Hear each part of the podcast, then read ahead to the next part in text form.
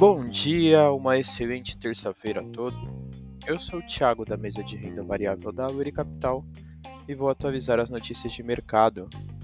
No mercado internacional, fechamento de ontem, o S&P 500 subiu 0,63%, DXY subiu 0,02% e os Treasuries tiveram queda de 0,51%. As bolsas internacionais fecharam em alta com os esforços da China para acelerar a economia. Investidores aguardam os indicadores do mercado de trabalho americano. Indicadores internacionais para o dia de hoje: teremos as ofertas de emprego JOLTS nos Estados Unidos às 11 horas da manhã.